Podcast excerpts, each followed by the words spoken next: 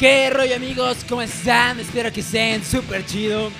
Bienvenidos al primer episodio del podcast. Eh, les está hablando Carlos Rodríguez. Y como vieron en el título del video, hoy hablaremos acerca de la nueva normalidad que se está viviendo en la industria de la música. Todo esto eh, es basándome únicamente en lo que he visto y experimentado durante estos últimos días, tanto en redes sociales como lo que he hecho con alguna banda. Em, considero empezar eh, poniendo el contexto de dónde venimos, ¿no? De el lugar del que vamos saliendo. Em, venimos de periodo en el que únicamente había movimiento. Eh, por medio de redes sociales o estos medios debido a que no nos podemos, no nos podemos juntar en, eventos debido a la, situación en la que se encuentra el, mundo. Em, y bueno, muchas bandas, incluida una de las mías, hemos aprovechado este tiempo para grabar o sacar nuevo material, lo cual ha estado increíble eh, por diferentes razones. A muchos les ha estado yendo súper chido, la verdad. Eh, eh, las, razones son porque la gente está en sus casas, básicamente. Entonces, pues tienen el tiempo de escuchar estos nuevos proyectos, bandas de sus amigos o etcétera. Entonces ha estado habiendo bastante difusión, lo cual me alegra muchísimo. Ahora, a mí me hubiese gustado poder haber hecho y visto más movimiento en cuanto a colaboraciones. Que a ver, hubo bastantes, hubo muchas. Sin embargo, creo que se pudo haber aprovechado muchísimo más el formato. Eh, hoy en día puedes contactar con cualquier banda de tu escena local y, y ponerse de acuerdo y hacer alguna colaboración, algún cover.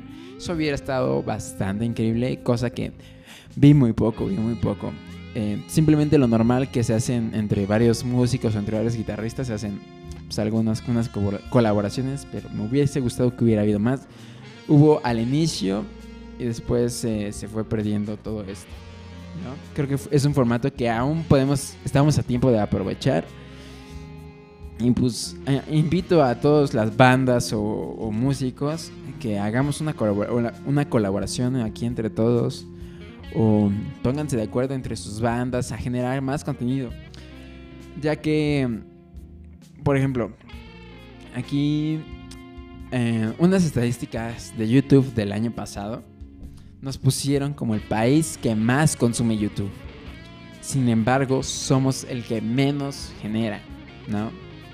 Eh, y, eh, y, eso que nos dice, nos dice muchas cosas de cómo estamos como sociedad en resumidas palabras, nos dice que somos unos flojos, por no decir otra cosa.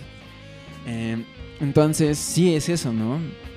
Y a pesar de, tener las estadísticas, los números no mienten, em, así nos quejamos de, la escena, de que no tenemos el alcance que queremos, de que no hay apoyo. Em, sin embargo, ¿qué estamos haciendo para generar eh, este cambio, no? Eh, creo que es momento de ponernos a crear, a, hacer acción sobre en este tema. Ya que, bueno, tomando, citando a, este chico de distorsión informativa, me parece que se llama Alexis, y él dice, las bandas que mejor funcionen como creadoras de contenido van a ser las que estén más vigentes. Palabras más, palabras menos. Y sin embargo, creo que tiene toda la razón ya que es el único medio o la única forma en, la que podemos empezar a tener cierto alcance contra todos estos artistas, contra, em, contra todas las bandas, porque hoy en día hay muchísima competencia. Y competencia no en el sentido malo, hay mucha variedad. Sin embargo, creo que si tienes un producto eh, de buena calidad, tiene un mensaje, tiene una meta, al final vas a sobresalir si eres constante. Y, y vas, sí, exacto, vas a sobresalir de toda la basura o de todo lo genérico que hay hoy en día. O por lo menos vas a llegar a tu, a tu mercado meta, ¿no? Siendo constante con un contenido eh, bueno, de buena calidad, que tenga un mensaje y un, un fin, ¿no? Creo que esas son las bases, ¿no? Para, para poder em, cimentar un proyecto y llevarlo a cabo. Ahora, ¿en dónde estamos hoy en día, no? Porque está muy bonito esto de hacer em, videos y contenido. Sin embargo, ¿dónde está la parte que muchos nos gusta o que, al público también les gusta, ¿no? La, parte de los conciertos, ¿no?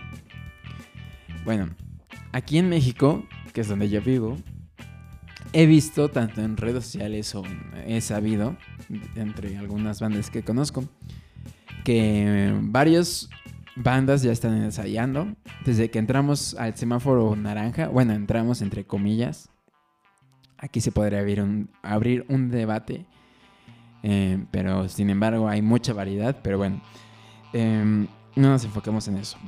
Em, he visto más movimiento, tanto de estudios como bandas.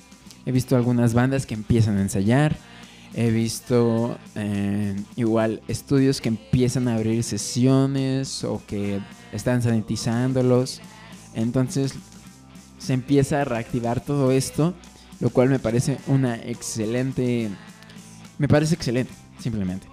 Em, pero ahora, lo mismo, ¿no? ¿Dónde está la parte de los shows y eso, ¿no? Em, que a ver, eso lo abordaremos en otro tema. Porque como banda tienes que hacer cosas antes para... Yo considero que para tener un buen show hay que hacer cosas antes de subirnos a un escenario. Pero bueno, eso es otro tema para otro podcast. Em, entonces, eh, en cuanto a conciertos, hay varios intentos, o ha habido, me parece que ya hubo alguno, eh, alrededor del mundo. En México me parece que no. Sin embargo, están los intentos, como el caso aquí en México, como el caso de Moderato y el del Tri, ¿no? Que van a ser en auto. Em, y así hay ejemplos y ejemplos en el mundo. Em, sin, embargo, creo que no hay alguna solución o algún modelo en el que vayamos, vaya a, continuar y que se realice en todos los países, ¿no? Por la misma situación. Y es evidente. Probablemente de aquí a un tiempo vamos a seguir experimentando y viendo cómo sale la situación, ¿no? Sin embargo, em, algo que me parece importante destacar es que todos estos shows han sido por parte de bandas grandes o que ya están consolidadas, que ya tienen más tiempo. Em, lo cual nos deja un hueco a todas las bandas que estamos en el medio emergente o, que, o más pequeñas, evidentemente. Por ejemplo, hay un, sector de bandas medianas, ¿no? Como en el caso de The Warning o de Allison, ¿no?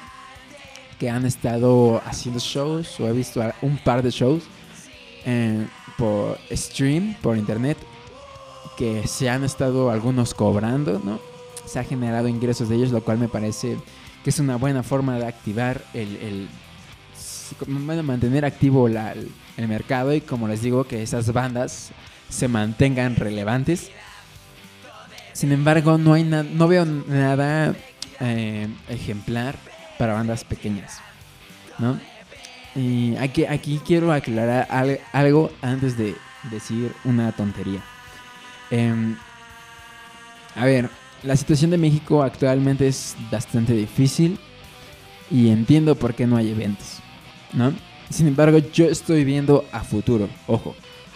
Hoy lo estoy grabando el 19 de julio del 2020 y no digo que lo hagan, sin embargo, este es un, un modelo que yo he visto o he sabido, no lo sé, no diré nombres, que se va a aplicar en, algunos meses, tal vez el próximo año. Pero es un modelo que me parece bastante factible para las bandas más pequeñas, ¿no? Y aquí, les doy esta joyita, les digo. No digo que lo hagamos, la situación es muy difícil, de momento quédense en casa, pero ténganlo en mente a futuro. A futuro. Repito, me deslindo de cualquier tontería que hagan ustedes. Su salud es su responsabilidad y no comprometan la salud de las demás personas. Em, y bueno, aquí les da esta joyita del futuro, em, lo cual me parece una excelente idea. Em, ok, vamos a poner un ejemplo. Tu banda va a sacar su disco o su EP, ¿no? Su sencillo, tal vez. Y es una fecha, una fecha importante para la banda, definitivamente. Lo que se puede hacer es un show en modalidad mixta. ¿En qué consiste? Al show acuden 10 personas, por, poner un ejemplo. El resto es por streaming. Una excelente opción, ¿no? Digo, la verdad es que yo creo, yo creo que sí lo voy a aplicar en el futuro, les digo, cuando salga el, el, EP de mi banda. Eh, y sí, este modelo que les vengo a, compartir el día de hoy es como yo veo que, se que podría empezar a moverse todo esto, ¿no? Y, por ejemplo, ahí les va otra, otra idea Digo, no sé, yo pongo las cartas en la mesa. Em, se, con el stream, igual en, el presencial, les, les incluyes merch. Recuerden también, algo importante de la banda es el entretenimiento.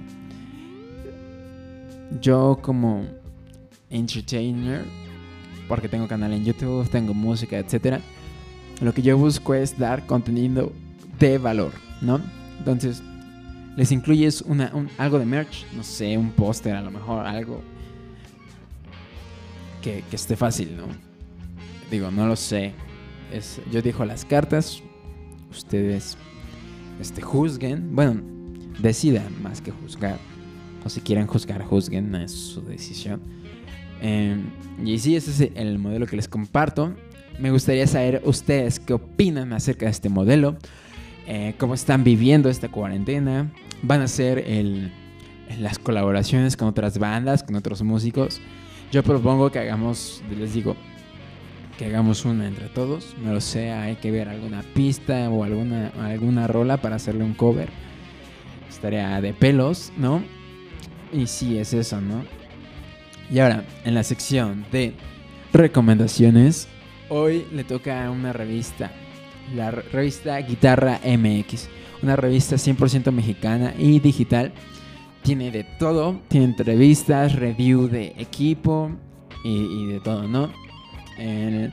los que están viendo en el podcast versión video, está, probablemente lo suban en mi YouTube o si no está en mi Facebook. Em, traigo la playera de guitarra MX que me la obsequió mi maestro Dave. Muchísimas gracias Dave si estás escuchando viendo esto por tanto valor. Y pues nada, es eso, ¿no? El, la, revista es enfocada hacia, hacia músicos principalmente. Sin embargo, creo que podrías encontrar, si no eres músico, alguna información interesante. Y tú, si tienes una banda o algún proyecto que quieras que tenga más difusión, escríbeme a mis redes sociales. Estoy como Carlos Rodríguez en Instagram. Bueno, Carlos-Rodríguez-CRC. Carlos Rodríguez Coletzi en Facebook y en YouTube. Y pues nada, mándame un mensaje y lo platicamos. Y bueno, eso es todo. Eh, pásenla chido, disfruten la vida en todo lo que se puede en este confinamiento. Y pues nada, fuerza, fuerza. ¡Adiós! Por cierto, la música que están escuchando es de mi proyecto solista y de mi banda, The Click of the Clock. Ahora sí, adiós.